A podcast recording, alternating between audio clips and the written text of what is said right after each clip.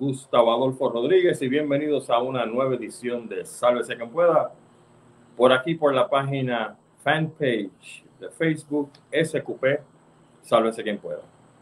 Encantado nuevamente estar con ustedes otro domingo para discutir temas de importancia nacional y esta vez planetaria, porque tenemos un invitado de honor, un super invitado que nos va a estar hablando precisamente de uno de los temas que estamos en mismo medio de la temporada de, o de ellos, que son los huracanes. Pero antes que nada, haciendo las cosas como siempre las hacemos, bienvenidos nuevamente a esta edición. Como siempre, estamos todos los domingos a las 9 de la noche a través de nuestro fanpage SQP, sálvese quien pueda Recordando nuevamente que tenemos un canal de YouTube donde puede ver este y todos los videos que hemos grabado los últimos que año y medio, dos años. Eh, el canal de YouTube SQP, sálvese quien pueda. Así también pueden visitar la página donde están ahora porque los videos tenemos montones y montones de videos que se remontan allá al 2016, si no me equivoco, 2015, es una cosa extraordinaria esta biblioteca de videos de diferentes tópicos que hemos hecho para todos ustedes. Estamos también a través de Twitter, a través de Instagram, en arroba salvecpr.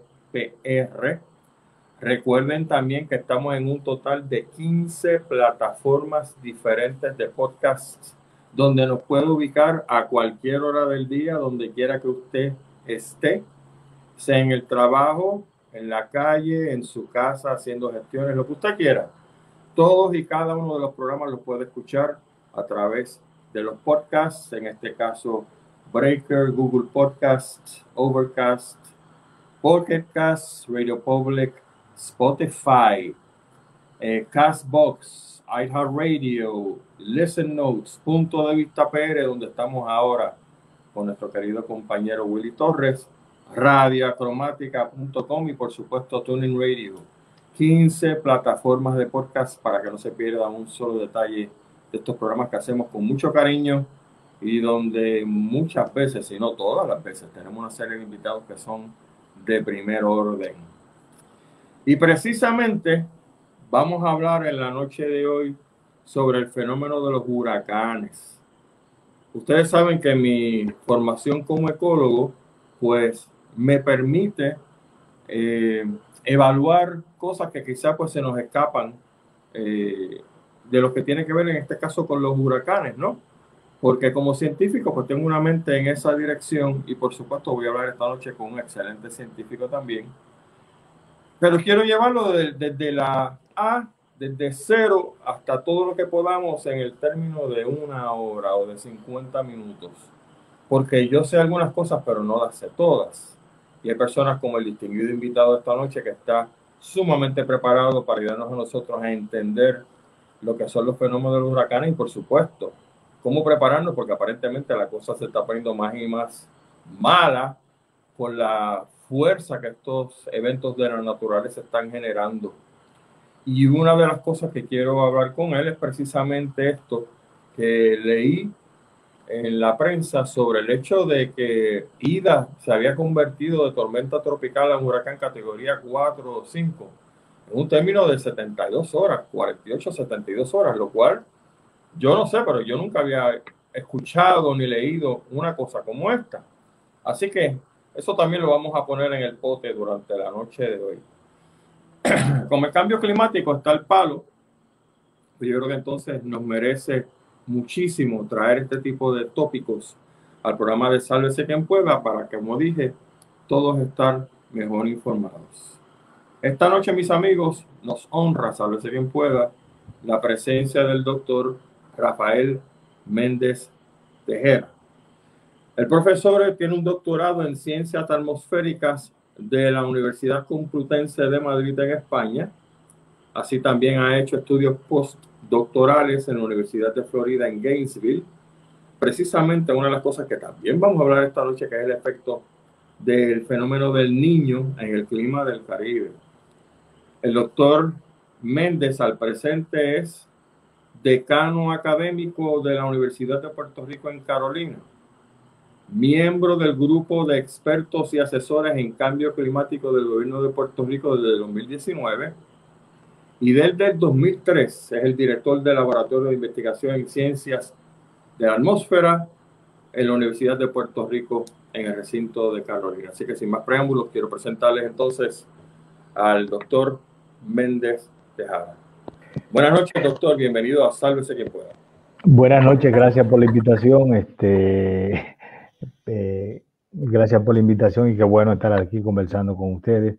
De todo lo que ha dicho, lo único es que no soy ya decano. Hace, una, hace un mes más o menos dejé el decanato y estoy encargado del área de investigación. Pero todo lo demás. soy un ex. Doctor. Soy, un ex. Sí, hombre, seguro que sí. Bueno, vamos entonces a entrar en materia, doctor, porque creo que tenemos muchos tópicos y poco tiempo. Pero por ahí vamos. Primero que nada, doctor, ¿Por qué existen los huracanes? ¿Por qué tenemos nosotros en el Caribe que chuparnos ese fenómeno y también el Océano Pacífico? Bueno, los huracanes son un proceso de especie de limpieza de la naturaleza, de la atmósfera. Y, eh, generalmente se generan huracanes cuando tenemos eh, unas condiciones atmosféricas aptas para ello. Eh, se originan en el trópico porque tenemos temperaturas que son sobre los 28 en el mar, sobre los 28 0.5 grados Celsius y a partir de ahí, al tener nosotros eh, altas temperaturas, pues podemos tener algún disturbio y ese disturbio con esa temperatura comienza a gestarse el huracán.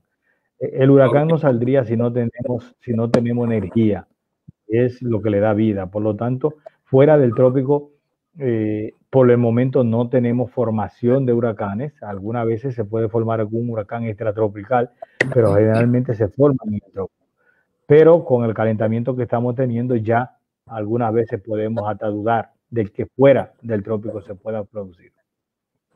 Si pudiera decir entonces que los tornados son huracanes en tierra firme.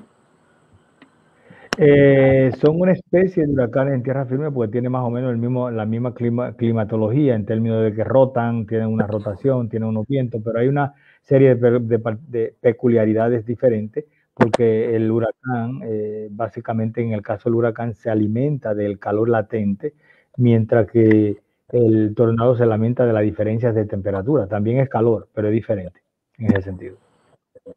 Entonces, pero de todas maneras, los huracanes, eh, hay, que, hay que, debo categorizar algo. Eh, lo que nace, un huracán casi nunca nace, bueno, un huracán no nace, nace un ciclón, porque lo que tenemos primero son depresiones, que es cuando tenemos el disturbio inicial. Luego de depresión, pues tenemos la tormenta eh, y entonces tenemos los distintos tipos de huracanes. Eh, eh, los ciclones incluyen las tres, incluye, la, incluye desde el disturbio inicial, la depresión, tormenta y huracán. Todos van incluidos, todos son ciclones, son ciclos. Ok. Entonces lo que está implicando es que mientras más calor hace, me imagino que en la superficie del mar. Entonces tendremos más huracanes. Más probabilidad de tener más huracanes y a la vez, cada vez, y más intenso a la vez. Exactamente. Y aunque voy a agotar el asunto del cambio climático un poquito más adelante, quiero adelantarme, porque si es cierto que los huracanes están también eh, aumentando en fuerza, haciéndose más fuertes, eh, ¿Significa eso también que los huracanes pueden sostener más lluvia? Porque lo que estamos viendo, doctor, es que aparente, aparentemente los huracanes, estos que son huracanes categoría altas, traen también más cantidad de lluvia, lo que entonces promueve es más inundación. ¿Eso es correcto? Eh, no necesariamente, porque aquí hay que eh, vamos a, vamos a volver un poco atrás. Primero los huracanes los nombramos. ¿Cómo lo nombramos? ¿Por qué lo nombramos? Originalmente los huracanes se nombraban sencillamente eh, por el nombre del santo oral, el día que pasaba por un determinado lugar. Eh, luego de eso, pues se hacía muy difícil trabajar con un huracán llamándose, digamos, en Puerto Rico San, San, Felipe y en República Dominicana San Alonso, porque dependía del día que llegara. Entonces ah, era muy difícil trabajar de esa manera. Entonces, pues se cambió y entonces se decidió ponerle nombre de mujer y los, porque los meteorólogos le ponían el nombre de la novia o el nombre, eh, y resulta que las mujeres pues protestaron y dijeron que porque ellas. Eh, y entonces se decidió ponerle el nombre de hombre o mujer y mujer eh, en tres idiomas, en inglés, francés y español. ¿Por qué tres idiomas? Bueno, porque son huracanes en el Caribe y son los tres idiomas principales del Caribe. Entonces se van alternando nombre en orden alfabético, nombre de hombre, mujer, nombre de hombre, mujer, eh, en cada uno de los tres idiomas mencionados, inglés, francés y español. Ahora bien, una vez tenemos, eh, una vez haya un nombre de eso que haya impactado, ese nombre se saca de la lista, por, por lo menos por un periodo climatológico de 30 años. Es decir, que el huracán María no lo volveremos a ver ese nombre en 30 años. Normalmente se hace una lista de 21 nombres. Es decir, ya los nombres de los huracanes, estamos en el 21, los nombres del huracán hasta el 2026 están escogidos ya.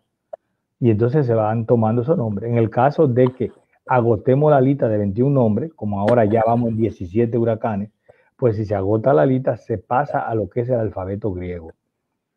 Eh, como decía ahorita, los huracanes son, comenzando por una eh, inicial, que es la onda inicial, una depresión, entonces viene la tormenta, que ya cuando tenemos una velocidad de 37 eh, millas, eh, el, asunto es que cuando llegamos a huracanes tenemos cinco categorías.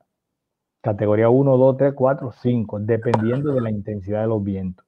Es importante señalar que los huracanes se categorizan por intensidad de viento no por tamaño. Por eso les decía ahorita que podemos incluso en algunos momentos tener una tormenta que sea mayor en tamaño que un huracán, en términos de tamaño. Porque cuando hablamos ya de un huracán, eh, tenemos un ojo definido. El hecho de tener un ojo definido quiere decir que los vientos van a rotar alrededor de un centro y por lo tanto tienden a compactarse más. Lo que pasa es que un huracán es muy grande, eh, y eso evidentemente va a cubrir la isla, por ejemplo, por cualquier lado que pase, en términos de su tamaño, porque podemos tener un huracán que tenga un ojo de 50 kilómetros, 60 kilómetros. Estamos hablando de unas 40 millas, donde la isla solamente tiene 35, por tanto la isla puede caber perfectamente en el ojo de un huracán. O sea que cuando alguien le dice que el yunque va a desviar un huracán, eso es falso.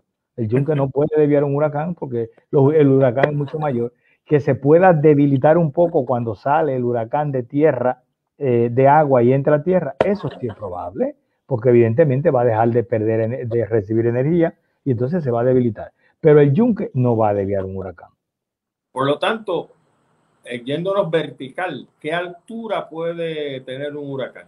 Pues como tenemos la atmósfera, la atmósfera comienza en la la primera capa de la atmósfera, la troposfera y después la estratosfera. un huracán puede alcanzar casi la estratosfera. Estamos hablando de unos 12, 15 kilómetros, podría, alcanzarlo. En el caso del huracán Wilma estuvo rondando los 14 kilómetros de altura. O sea, estamos hablando de una masa gigante, de un radio que puede ser 500 kilómetros, 400 millas o más, y una altura de 500 kilómetros. Imagínese si la isla lo va a desviar. Cuando un huracán se desvía de la isla es porque hay otras razones climatológicas que lo desvíen. Seguro que se ha entendido perfectamente. Quiero enfocarnos, doctor, un momentito en el área del Pacífico, porque aquí muchos de nosotros sabemos un montón de los huracanes de acá del Caribe. Pero ¿qué pasa en el Pacífico? Primera pregunta. En el Pacífico se conocen los huracanes como tifones, ¿correcto? Sí, el, ese es lo mismo. Lo que pasa es que en el Pacífico se le llama tifón, de igual manera que en Australia se le llama Willy Willy. Ah, en Australia se llama como Willy Willy. Willy Willy. Pues, son nombres que se le dan dependiendo de la región y eso hace que pues, lo podamos distinguir más fácil. De hecho, los huracanes en el, en el, Pacífico son más intensos que los huracanes del Atlántico. A eso voy, gracias. Me imagino que entonces hay unos factores que inciden en el Pacífico que no lo tenemos en el Caribe, ¿es correcto? En primer lugar, la masa de, aire, de agua del Pacífico es mucho mayor que la masa de agua del Atlántico. Y las diferencias térmicas que hay entre un, por ejemplo, eh, cuando se genera un huracán o se genera un viento que se llama monzón, que es un viento que da vida a la India y también mucha muerte porque puede ahogar mucha gente, pero cuando no hay monzón no hay comida.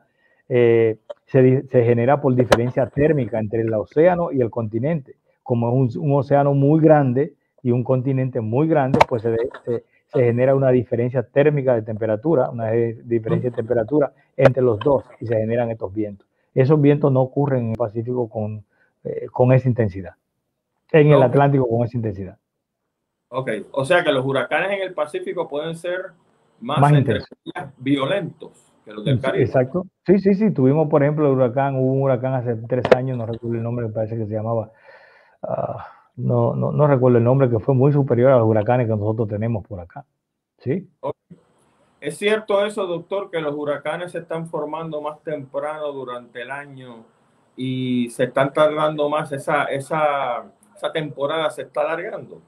El año pasado, eh, sí, el año pasado yo publiqué un artículo con un joven muy, muy bueno climatólogo de acá, que ahora está trabajando para la Universidad de Sonoma en, California, pero está en Puerto Rico, se llama José Hernández, y publicamos un artículo estudiando los huracanes desde 1900 para acá, y la década pasada fue la década que hubo más huracanes antes de la temporada de huracanes. De manera que sí, se están produciendo más huracanes antes de la temporada de huracanes e incluso y ahora están pasando que se están saliendo de la temporada de huracanes, como fue el caso de la temporada del 2005, en donde tuvimos huracanes en enero y febrero. Y, eh, no es normal, ya tienen huracán más del 30 de noviembre, pero sí, sí, se están formando antes y después de la temporada de huracanes. Y eso se puede someter a modelos, me imagino, climatológicos. Bueno, sí, constantemente estamos estudiando esto con los modelos climatológicos y estamos dándole seguimiento con los modelos climatológicos. Claro Ok. ¿Y qué tal el asunto de la frecuencia, doctor? Los huracanes, por ejemplo, en ciertos meses están aumentando más de frecuencia que en meses anteriores. Eh, bueno, normalmente la frecuencia de huracanes ha estado el mayor pico. El pico se presenta normalmente en, septiembre, alrededor del 10. Eh, pero eso tiene una razón de ser. Eh, y esa razón de ser puede cambiar. ¿Por qué? Bueno, el agua se calienta normalmente en el mes de mayo, junio, porque es cuando comenzamos a calentar el calor en el Caribe, en el trópico. Y nosotros tenemos mucho calor de entre el 15 de junio y el 15 de julio. Es una etapa bien caliente para nosotros. Y volvemos a tener una situación más o menos igual en agosto. Sin embargo, eso lo que hace es que cuando el agua se calienta ahí, la respuesta térmica del agua, la respuesta a el agua a evaporarse. El agua tiene una cualidad. El agua es la sustancia es la sustancia líquida gaseosa, no importa, que tarda más tiempo en calentarse. Por lo tanto, es la sustancia que necesita más calor para aumentar la temperatura. Y eso se le llama capacidad calorífica. Por lo tanto, el agua tarda mucho en calentarse, pero el problema es que tarda mucho en enfriarse. Entonces se calienta en verano y comienza a emitir ese calor en el mes de septiembre. Y por eso es que la mayoría de los huracanes se están dando en septiembre. ¿Qué está pasando? Que si el calentamiento comienza desde mayo, pues podemos comenzar a tener huracanes desde agosto fuerte como lo tenemos ahora. Y fíjese que ya comenzamos en agosto, entonces eso puede hacer variar la temporada, ¿no? La respuesta térmica del agua va a depender de cuándo comencemos a tener ese calentamiento. Y ahora nosotros hemos comenzado a tener un calentamiento desde, desde mayo y ha seguido, tenemos días todavía de temperatura eh, récord. Eh, ahora mismo tenemos temperaturas, tuvimos una ola de calor el mes pasado, cuando hablamos de una ola de calor, es de 10, 12 días con temperatura sobre 92 grados. Y ahora todavía la semana pasada teníamos temperaturas rondando los 92, 94, con un índice de calor, que es otra cosa, que es el índice de calor.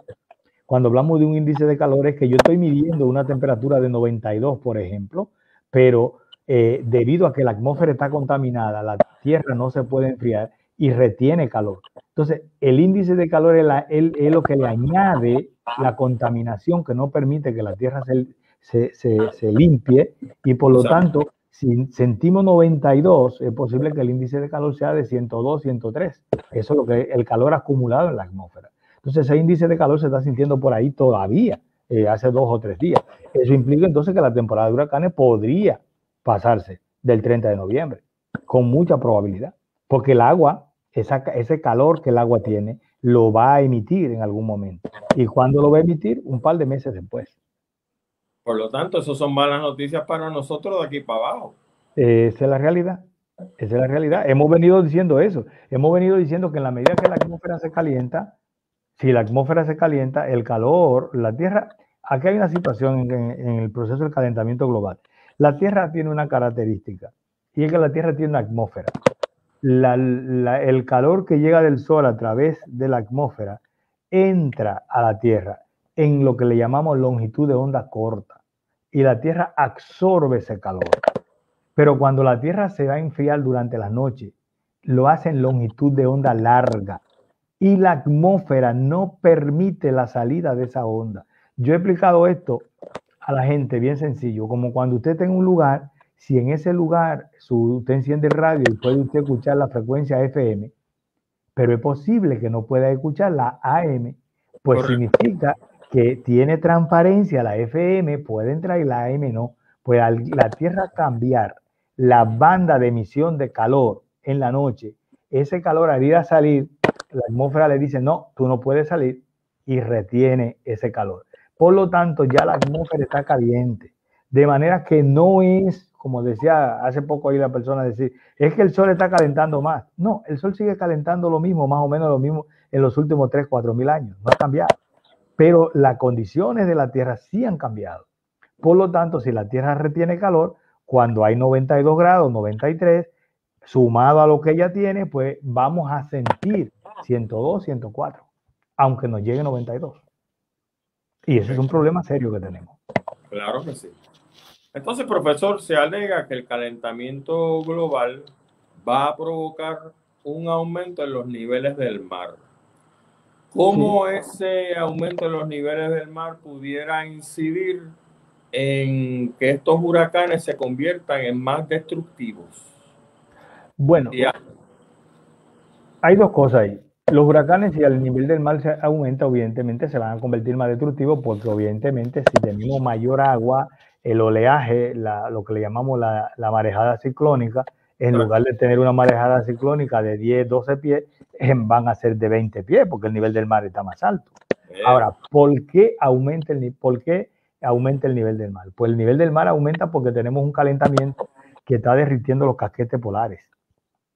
Y hay que ser cuidadoso cuando hablamos de esto. Primero, nosotros tenemos tres tipos de hielo. Tenemos normalmente un hielo que es estacional. Es decir, cuando yo ahora viene el invierno, cuando llegue el invierno, ese hielo del invierno, luego se derrite y es un hielo que va a servir para agua, para la agricultura, para todo, para agua potable. Eso es normal que se derrita. El hielo estacional comienza a aparecer en, invierno y al final, cuando ya llegue el verano, comienza a derretirse. Normal. Tenemos un hielo que es un hielo que está marino, que está dentro del mar, congelado, si ese hielo se derrite, el nivel del mar no va a subir. ¿Por qué no va a subir? Porque cuando usted tiene hielo dentro de agua, cuando se derrite, el agua baja. Es decir, si usted coge una botella y la pone a congelar, una botella de esta que tenemos de agua, eh, fíjese que la botella se expande porque el hielo ocupa más volumen. Por tanto, si yo tengo hielo en el agua y se derrite, el nivel del mar lo que hace es que baja. Un iceberg que era con lo que chocó, por ejemplo, el, el, Titanic, era porque el iceberg se ve el 11% por arriba, pero el, el 89% está bajo agua. Lo que quiere decir que si se derrite no va a subir. Ahora, ¿cuál es el hielo que nos preocupa? El hielo que está sobre el continente. Porque el hielo sobre el continente, cuando se derrite, es hielo que tiene agua, de, procede de agua dulce. Primero añade agua y segundo, agua con otra densidad. La densidad del agua, agua a diferente temperatura y a diferente densidad, cambia entonces la dinámica del océano. Y ahí tenemos un grave problema. Ahí tenemos un problema al cual yo sé que tú estás por preguntarme, y es si yo tengo mucho derretimiento de agua en los caquetes polares, pues entonces el océano que funciona llevando agua del trópico cálida por la parte arriba del océano, por la parte de arriba de la superficie. Y trayendo esa agua fría que pesa más por la parte abajo hacia el trópico. Y entonces se mantiene ese ciclo y eso es lo que se le llama una corriente, eh, una corriente, eh, un convertidor de corriente que se le llama corriente termoalina. ese, ese movimiento mantiene la dinámica del océano. Si, esa, si ese eh, hielo se derrite más de lo normal arriba y yo tengo demasiado calentamiento abajo, entonces hay una especie de bloqueo de esa corriente, que es lo que está ocurriendo. ese bloqueo hace un poco que se ralentice, se ponga más lenta el movimiento del agua en el océano y entonces el agua se empoza. Y ese emposamiento del agua cálida que sale del trópico se está quedando en el Golfo de México. Y esa era la pregunta que me hacía ahorita con el huracán. encima de Cuba y el Golfo de México, todo eso se le llama la piscina de agua cálida. Y esa piscina de agua cálida, que fue descubierta por un investigador apellido Einfield hace unos 25, 30 años, pues hace que cualquier huracán que por aquí pasa como una onda y llegar ahí puede convertirse en un huracán categoría 2 o 3, porque hay mucha energía acumulada. Y esa energía acumulada es la que hace que esos huracanes estén acabando con la costa de Estados Unidos. De manera que esa piscina de agua cálida está ahí y, cual, y, e incluso casi nunca salían huracanes naciendo allí y ya están comenzando a generarse en esa zona. Por lo tanto, eh, mientras nosotros no disminuyamos la cantidad de contaminantes en la atmósfera, vamos a tener muchos problemas porque la respuesta es que vamos a tener más huracanes cada vez más intensos y más frecuentes. Esa es la explicación por la cual cuando comencé el programa había dicho de que Ida había pasado de tormenta tropical a huracán en aproximadamente 78 horas. Exacto, porque tiene ahí acumulado demasiada energía en lo que le llamamos la piscina de agua cálida del Atlántico. Pues entonces Atlántico, tiene un serio problema en toda esa costa. Exacto, se llama Atlántico Warm Pool. Lo puede encontrar ahí en cualquier área y, y está ahí. Eh, justamente yo estoy, espero publicar un libro en los próximos dos meses eh, ya está en, imprenta. Y justamente eso es lo que estoy tratando. Estoy tratando de los fenómenos que caracterizan el clima del Caribe. Y una de las cosas que hablo de, la piscina de agua cálida, cómo esa piscina de agua cálida cambia toda la dinámica del movimiento de las aguas al llegar ahí. E incluso eh, se ha notado, eh, por ejemplo, en el huracán, el huracán hubo un huracán hace poco, que no recuerdo el nombre ahora, lo recordaré en un momentito, que se quedó básicamente 24, 40, 40 horas fijo en el caso de la Bermuda, hace un par de años, Dorian. El huracán Dorian se quedó sobre Bermuda 40 horas sin moverse. O sea, eso no, no, no, había ocurrido, por lo menos no lo tenemos, no tenemos datos sobre eso anteriormente. Y el hecho de que hay cambios en la corriente marina también te lo puede decir que que el huracán anterior que tuvimos por acá, Isaac. Isaac pasó por aquí a 30 millas por hora. Un huracán normalmente lo que se mueve es entre 8 y 15 millas por hora, esa es la velocidad normal de un huracán. Un huracán a 30 millas por hora no es normal. Eh, de manera que hay algo que está cambiando la dinámica de las corrientes marinas. Y eso hay unos estudios muy, muy buenos que están haciendo de Mayagüez. Hay un amigo que trabaja ahí en ese grupo, Julio Morel, que están usando lo que llaman glider, que son unos especies de submarinos que se ponen debajo de los huracanes, en, la base del huracán, para tomar las temperaturas, las temperaturas termales y ver qué está pasando. Y hay estudios muy interesantes sobre el movimiento de la corriente marina. Wow. La verdad que los que venden los corredores de bienes raíces a lo largo de la costa sur de Estados Unidos no les va a gustar su libro porque usted lo que está diciendo es que eso, lo que viene, es serio para esa costa. Y de hecho, yo estoy pensando que el que compre propiedades a lo largo de la costa sur, en Florida, Luisiana, eh, Mississippi, etcétera, va a tener un serio problema potencial. pues que lo está teniendo, no es que no es que yo lo estoy diciendo, es que está el problema y lo estamos teniendo en Puerto y lo estamos teniendo en Puerto Rico. Tampoco se deben estar construyendo en las costas de Puerto Rico, porque tenemos una nueva tenemos una nueva realidad en la costa. A eso voy. Usted es parte de este comité de asesor al gobernador sobre el asunto del cambio climático. Y acaba de mencionar que con esta fortaleza que le estamos dando debido al cambio climático a los huracanes, las marejadas ciclónicas se están volviendo más y más eh, peligrosas. Así es. ¿Qué puede hacer los gobiernos de Puerto Rico de turno para proteger las costas la solución es tirar montones de piedra, como hizo el cuerpo de ingenieros ahí en Piñones. Eh, la piedra hace un daño enorme, porque una vez tira piedra, la arena jamás regresa. Normalmente se va. Eh, nosotros somos del Comité Asesores del Gobierno de Puerto Rico. Y es importante señalar esto. A nosotros no, comenzó el proceso de nombramiento de nosotros con Ricky Rosselló, después siguió con Wanda, so, estamos con Pierluisi y estaremos con el gobernador que venga, porque nosotros somos por cinco años. O sea, lo que quiere decir que no somos de un, nosotros somos de Puerto Rico y nosotros vamos a trabajar con los problemas para Puerto Rico. Eso es bien importante que la gente lo entienda. Eh, y nosotros el grupo que hay son, es un grupo de seis científicos más tres personas que son ex oficios, son del gobierno, que es la, la, presidenta de la Universidad de Puerto Rico, el director del Banco de, de Desarrollo Económico y también está eh, el secretario de Recursos Naturales. Pero hay seis científicos y esos seis científicos vamos a trabajar con, eh, estamos trabajando con un plan que es una hoja de ruta que se va a entregar eh, con todos los detalles en las diferentes áreas en donde va a impactar el cambio climático para que el gobierno tenga eh, cómo trabajar, una guía de cómo trabajar con el cambio climático. Nosotros vamos a establecer la guía científica y el gobierno establecerá la política pública, ¿no? Correcto. Pero entonces, profesor, para adelantarnos algo de lo que quizás usted, ustedes van a proponerle al señor gobernador, eh, ¿Qué puede hacer el gobierno de turno ahora para ir protegiendo las costas? Eh, como dije, tirar piedras, eh, poner arrecifes artificiales. ¿Qué se puede hacer, profesor?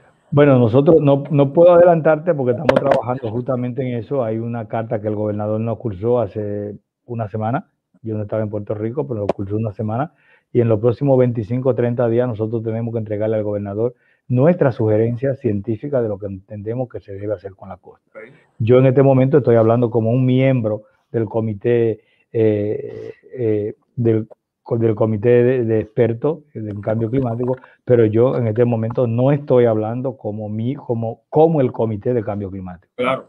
Eso es un comité colegiado y cualquier decisión tiene que salir colegiada. En este caso, las opiniones que yo omito son opiniones personales. Eh, de manera que desde el punto de vista personal, sí nosotros vamos a entregar ese informe al gobernador en los próximos, antes de los próximos 30 días. Estamos trabajando arduamente en eso. Por lo tanto, también entiendo que eh, implícitamente está diciendo que adquirir propiedades a lo largo de la costa en este momento en Puerto Rico no es aconsejable. Bueno, yo no la compraría. Dependiendo, a qué distancia, dependiendo a qué distancia esté, yo no la compraría. Correcto. O sea que el mejor real estate que se vende en Puerto Rico debe ser el de la montaña. Bueno, pero en la costa se puede construir. Cuidado, eh. no estoy diciendo que no se vaya a construir en la costa. Se puede construir en la costa. Lo que hay que tener es cuidado de seguir las medidas de construir en la costa. Sí. Vamos a ver. Por ejemplo, yo he hecho un trabajo hace poco en Punta Cana. Mm, y entonces nosotros hemos ido a Punta Cana, hay erosión costera, hay problemas de salgazo y todos estos problemas pero ningún hotel tiene la situación que tiene la concha, porque los hoteles no están construidos exactamente como allí. Como, eh, eh, ¿Me entiende? El asunto es cómo se construye. O sea, eh, el construir en la costa, oye, el mar, todo el mundo quiere ir al mar, es delicioso ir al mar, es bueno vivir en la costa. Lo, que pasa es que nosotros nos hemos ido a, meternos a construir dentro del agua en muchos casos. Entonces ya ahí la cosa es diferente. Por otro lado, la situación ha cambiado, el mar ha ido recobrando, eh, erosionando algunas costas y en otro lado no, en otro lado incluso ha ganado costas.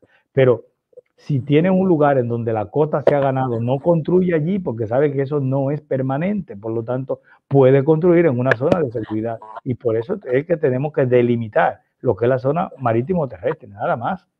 O sea, yo no creo que no se pueda construir en la costa. Lo que hay que construir en la costa siguiendo las medidas de seguridad y, no, no, no, no querer eh, hacer una casa dentro del mar, que eso es lo que ha hecho mucha gente. Entonces, obviamente tiene una respuesta, ¿no? Y el asunto de volver a sembrar mangle como se hacía antes, ¿usted cree que eso ayuda a detener la marejada ciclónica y a producir más arena? Bueno, ahora mismo, por ejemplo, Florida ha comenzado a hacer algunas cosas allí de construcciones duras que de entrada te puedo decir, lo que sí yo te puedo decir, que mi trabajo en costa, lo que yo he visto que las construcciones duras, meter un dique, meter algo, tiene que ser muy cuidadoso porque la mayoría de las construcciones duras traen problemas. El sembrar mangle, el sembrar cualquier este, eh, dunas, el atrapar dunas, eh, eh, cosas que tienda a minimizar la llegada de la energía, tienden la playa a recuperarse. La playa muchas veces se recuperan. El problema es lo que una playa no se recupera si tú coges y le metes, le metes las piedras estas que le están metiendo, no va a llegar la arena. No va a llegar la arena porque la propia piedra hace que la arena se erosione. Eh, de manera que entonces las medidas tienen que ser medidas saludables, sustentables, eh, eh, que no sean medidas en donde yo vaya a hacer una estructura y que esa estructura cambie la dinámica del movimiento del agua. Entonces ya ahí trae un problema. Entonces, por lo tanto, yo creo que las construcciones en la costa se deben mantener siempre y cuando se mantengan desde el punto de vista científico y respetando las normativas porque vuelvo y repito, lo que, lo que sucede es que no se ha respetado la normativa y que la gente ha construido adrede en algunos lugares que sabe que van a ser, eh, que son vulnerables. Le hago esta pregunta, profesor, porque precisamente como estamos en un planeta que es muy dinámico y gracias a nuestras metidas de patas estamos acelerando el asunto este de estos huracanes más agresivos, pienso que nosotros pues pudiéramos estar respetando la zona marítimo terrestre y la zona de salvamento, pero que de aquí a 50 años, con lo que está pasando ahora, esas zonas de marítimo terrestre y zona de salvamento quizá entonces no sirvan para nada, porque entonces el mar va a seguir entrando y entrando y entrando. ¿Estoy en lo correcto al pensar una cosa como esa? Bueno, eso es un asunto dinámico y, vamos a ir trabajando en función de lo que va pasando y nosotros, como le dije, vamos a dar unas sugerencias eh, con la idea de que eh, no limitar, no como mucha gente cree que se quiere parar el desarrollo, no se puede parar el desarrollo, pero tampoco se puede hacer un desarrollo que lo que va a causar es daño, ¿no? Entonces, en algunos momentos eh, la gente quiere hacer cosas en donde a simple vista se ve que va a haber un problema, ¿no? Entonces, si hay la tecnología, si hay la ciencia, ¿por qué no lo hacemos con la tecnología y con la ciencia que hay? Eh, y eso es lo único, que, lo único que hay. Pero yo creo que sí que hay que seguir eh, desarrollando. El, de la isla tiene un turismo que no se puede eh, matar y que hay que pensarlo, hay que pensarlo y no se puede, no podemos comenzar a pensar que yo tengo toda la razón. Aquí nadie tiene toda la razón. Y, ese es el error, que creemos que lo sabemos todo eh, y nadie sabe todo. yo soy ignorante en algo y en muchas cosas somos ignorantes y nadie sabe todo. Correcto. Profesor, una cosa que también me ha, me ha puesto ¿verdad? a pensar es el asunto de que uno de los alegados resultados del cambio climático es que obviamente están cambiando las temperaturas en las áreas templadas y está sucediendo, no sé si se puede decir así, la tropicalización de las áreas templadas. O sea que las áreas templadas están poniéndose más y más calientes. Y si eso es cierto, entonces lo que me está diciendo a mí es que los huracanes pueden ir en dirección a los polos, tanto el norte como el sur, y pueden ahora estar llegando más lejos porque la temperatura del mar está cambiando. ¿Es correcto eso? De hecho, están llegando más lejos. El año pasado España obtuvo, ha tenido huracanes y ahora ya están llegando a Inglaterra. Evidentemente, en la medida que... Porque en la medida que el océano está más caliente, eh, vamos a ver, cuando yo tengo un, un, huracán y el huracán llega a tierra, comienza a debilitarse. Automáticamente el huracán toca tierra, comienza a debilitarse, porque comienza a perder su fuente de energía. Entonces, por lo tanto, si el huracán se mantiene sobre el océano y ese océano es frío, pues entonces el huracán también comienza a debilitarse. Claro. El problema es que si el huracán se mantiene en el océano y todo el océano sigue caliente, pues mientras va subiendo sigue con vida porque sigue encontrando energía. No sigue con la misma vitalidad que cuando está en el trópico, pero sigue con energía y puede llegar y va a llegar y ha estado llegando a Inglaterra, de manera que ya incluso en el área de Europa eh, que no se nombraban los huracanes con nombre como nosotros, ya en el área de Europa se está nombrando con nombre los huracanes. Antes parecía algo, un fenómeno, o por ejemplo en España que se le llaman borrasca, una borrasca en el área de España, pues la gente decía una borrasca, ya, pues. Recuérdate, la, la, había una novela o algo, Tiempo Borrascoso, venía de borrasca. De borrasca es una tormenta para los, para los españoles. Entonces, eso era eh, muy casual que pudiese pasar por allá. Ya no, ya es algo que está pasando con mucha frecuencia, que algunos de los huracanes que nacen aquí giran hacia allá, porque normalmente el huracán tiende a girar por la fuerza, lo que se llama la fuerza de Coleori, que es una fuerza generada por la Tierra, tienden a generar. El huracán tiende a subir desde que nace. Él no sube directamente si encuentra algo que lo obstruya. Y en este caso, la mayoría de veces, lo que obstruye que el huracán venga, que hace que el huracán llegue a nuestra área, como llega a los vientos alisios, realmente es una alta presión que se llama anticiclón de las Azores.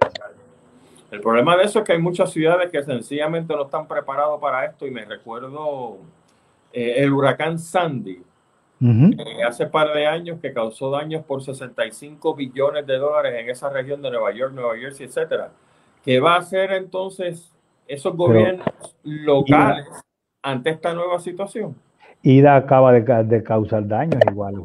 Es lo mismo no, no de la misma magnitud, pero también, bueno, eh, son, Nueva York había recibido huracanes otras veces, lo que pasa es que ahora lo, estamos recibiendo con más frecuencia. Y Luisiana había recibido huracanes otra vez, lo estamos recibiendo con más frecuencia, que es lo que hemos dicho. No, nosotros no hemos dicho lo que creemos que hay un cambio climático, que, sea, que hay algo nuevo. Lo nuevo es la intensidad y la frecuencia con que se están presentando los fenómenos. Y eso es lo que no quieren entender. Y, no lo quieren entender aún mirándolo. Llevamos 17 huracanes. Eh, gracias a Dios no nos ha tocado ninguno. Pero no le pregunte a Luisiano, porque cuando viene a ver la temporada 22 huracanes, 23, como fue acá, eh, la, pasada, y la gente dice, ah, pues fue 23, pero a mí no me pasó. Pero no le pregunte a Luisiana, que ha tenido ya dos fenómenos ya, o tres, sobre ellos fuertemente. Están devastados. Entonces, de manera que los fenómenos están ahí, han estado aumentando. Nosotros hemos tenido suerte que pues después de María nos ha dejado un poco tranquilos, pero eh, somos susceptibles a tener un fenómeno en cualquier momento. Sí, eso es correcto. Ahorita usted mencionó eh, lo del huracán Ida, cómo se fortalece en un periodo de básicamente horas. Esta observación la están encontrando en el Océano Pacífico con los tifones. Pues si te digo que sí, te miento porque no estoy al tanto de cómo va la cosa con el Pacífico. Tenemos tanto trabajo en el Atlántico que no, sí, me imagino que sí. que no da tiempo a ver el Pacífico. Porque precisamente le iba a preguntar, debido al asunto del cambio climático, este, ¿dónde es más peligroso, por utilizar una palabra, vivir?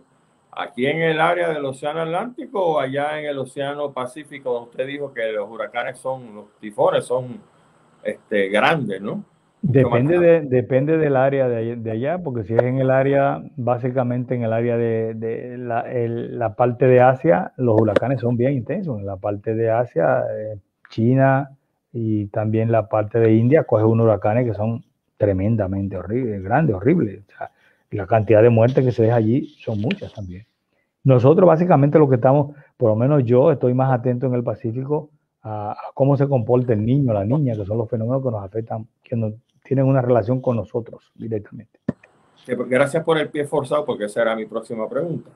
Vamos a hablar del fenómeno, en lo que nos queda de tiempo, el fenómeno de la niña y del niño, para que nosotros los mortales entendamos de qué se trata eso. Porque mencionamos el niño y mencionamos la niña, en uh, ok, pues, ok, sé que es un fenómeno, pero ¿cómo incide en el asunto de los huracanes?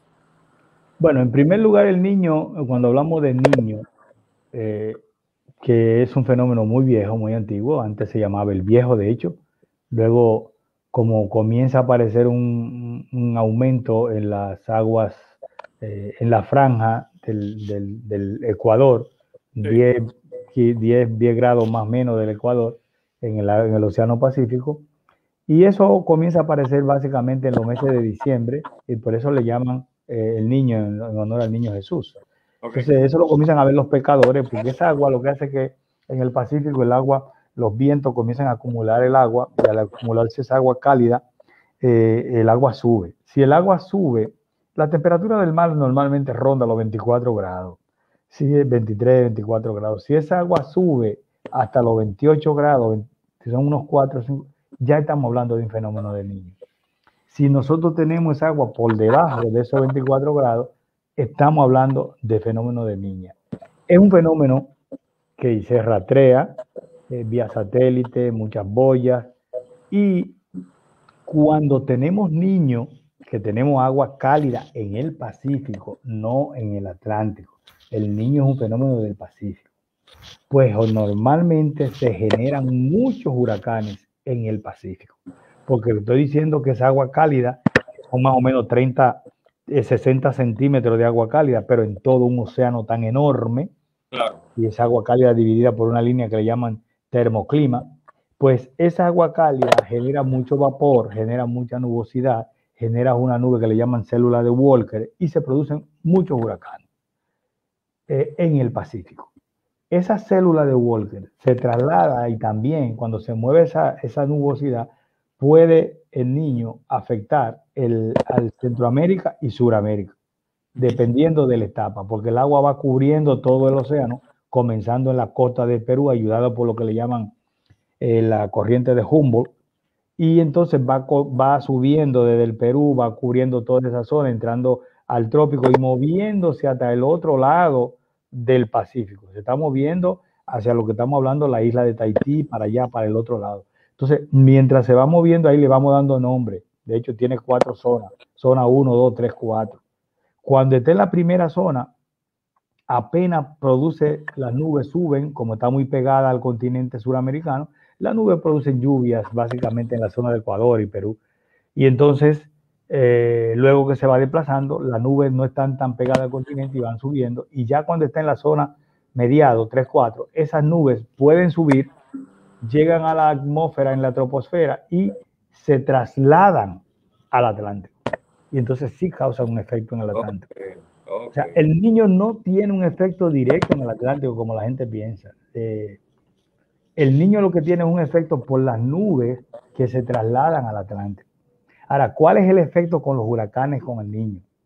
Si yo tengo en el Atlántico un huracán que nace y se va desarrollando, trasladándose desde África, viene para acá, para el Caribe, y yo tengo un fenómeno de niño, el niño, si está en un buen momento, produce esas nubes y esas corrientes de aire que vienen desde allá cortan el crecimiento del huracán. Me preguntabas ahorita que a cuánto puede subir el huracán. Te dije que a 12, 15 kilómetros. Pues esos 12, 15 kilómetros, cuando viene una corriente de viento cortante, pues lo debilita. Y el niño tiende a debilitar los huracanes. De manera que cuando hay niños, aunque produce muchos huracanes en el Atlántico, en el Pacífico, en el Atlántico lo que hace es que lo debilita. Mira qué interesante, qué bien. Cuando hay niña, pues lo que hace que la niña, como es agua fría, el agua fría no evapora, no hay nubosidad y no se producen los vientos cortantes. Por lo tanto, los huracanes que tenemos en el Atlántico se mueven tranquilamente y no tienen ningún problema. De manera que la niña, en cierto modo, favorece los huracanes porque ella no, no hace nada, no lo corta no evapora agua, no produce inundación. pero entonces, ese es el problema del niño, que entonces el niño debilita los huracanes y a nosotros nos favorece en términos de los huracanes, pero a la vez no produce sequía. Mira qué interesante. Porque no tenemos huracanes, pero entonces, ¿sabe que los huracanes también tienen su parte buena? Nos dejan, nos dejan eh, lluvia en algunos momentos. En algunos momentos tenemos sequía que estamos casi pidiendo un huracán de, eh, o una tormentita de esa que deja mucha lluvia, ¿no? Pues mira, cuando viene el niño, pues resulta que el niño produce sequía, la niña no, la niña produce para nosotros lluvia, deja que nosotros vemos en lluvia. Y en la situación normal, porque el niño tiene tres situaciones, que es niño, niña y situación normal, que es cuando la temperatura del agua se queda normal, pues lo mismo. La situación normal se comporta más o menos como la niña, ¿no? No produce nubosidades extremas, no produce corte, eh, corriente cortante y los huracanes tienden a moverse en nuestro océano, el Atlántico, tranquilamente, ¿no? Lo digo y me maravillo porque, no sé, a nosotros como que nos han enseñado que el planeta son diferentes compartimientos, mm, pero el mm. planeta es un todo. Está interconectado.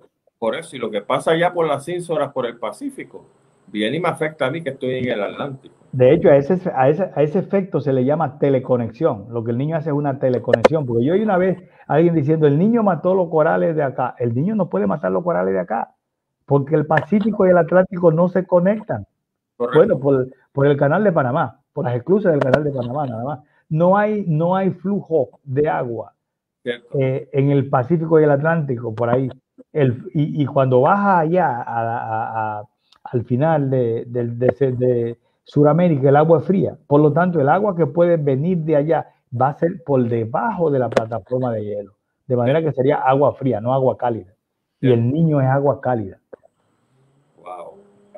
La verdad, profesor, que ha sido una experiencia maravillosa eh, de conocimientos al haberlo tenido aquí esta noche, porque yo aclaré muchas dudas que tenía, aprendí muchas cosas que no sabía. Gracias, gracias. Los amigos que nos están viendo, pues hayan pasado por lo propio. Le agradezco enormemente que haya estado con nosotros. Gracias por esta lección magistral. Obviamente, pues sé que se quedaron muchas preguntas, pero como dije, el tiempo pues es bastante breve.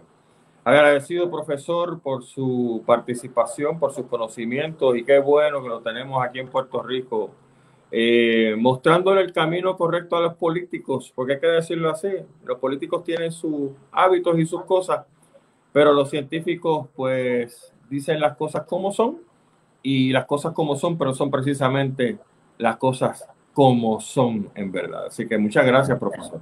Gracias, gracias por la invitación. Nosotros como científicos tenemos el deber de decir la verdad, eh, de decir los resultados. Eh, de ahí las aplicaciones que hagan o las interpretaciones, pues eso ya va a depender de las autoridades, pero nuestro deber es cumplir con el pueblo. Muy bien. Gracias, profesor. Encantado de tenerle en Sálvese quien pueda y esperamos verlo en una próxima ocasión. Espero que sean unas noticias agradables, pero quién sabe. Vamos a ver qué sucede. Muy amable, profesor. Gracias por su tiempo. Gracias. Buenas noches. Buenas noches. Mis amigos, el profesor Rafael Méndez, un experto en ciencias atmosféricas, que qué bueno que lo tuvimos esta noche del lado de acá. Espero que la conversación les haya gustado porque como le dije al profesor, aprendí un montón de cosas que no sabía, sobre todo el asunto al final del niño y cómo afecta a los huracanes acá.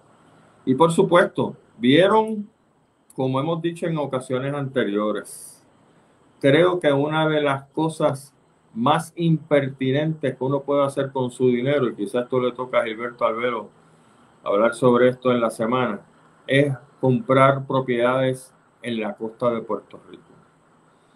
Obviamente es su dinero, usted haga lo que le dé la gana, pero yo creo que vamos a tener que ir acostumbrándonos a ser puertorriqueños de montaña y no puertorriqueños costeros, porque la verdad que esto está sumamente difícil y el tiempo pues nos irá dando la razón o no sobre este asunto del cambio climático.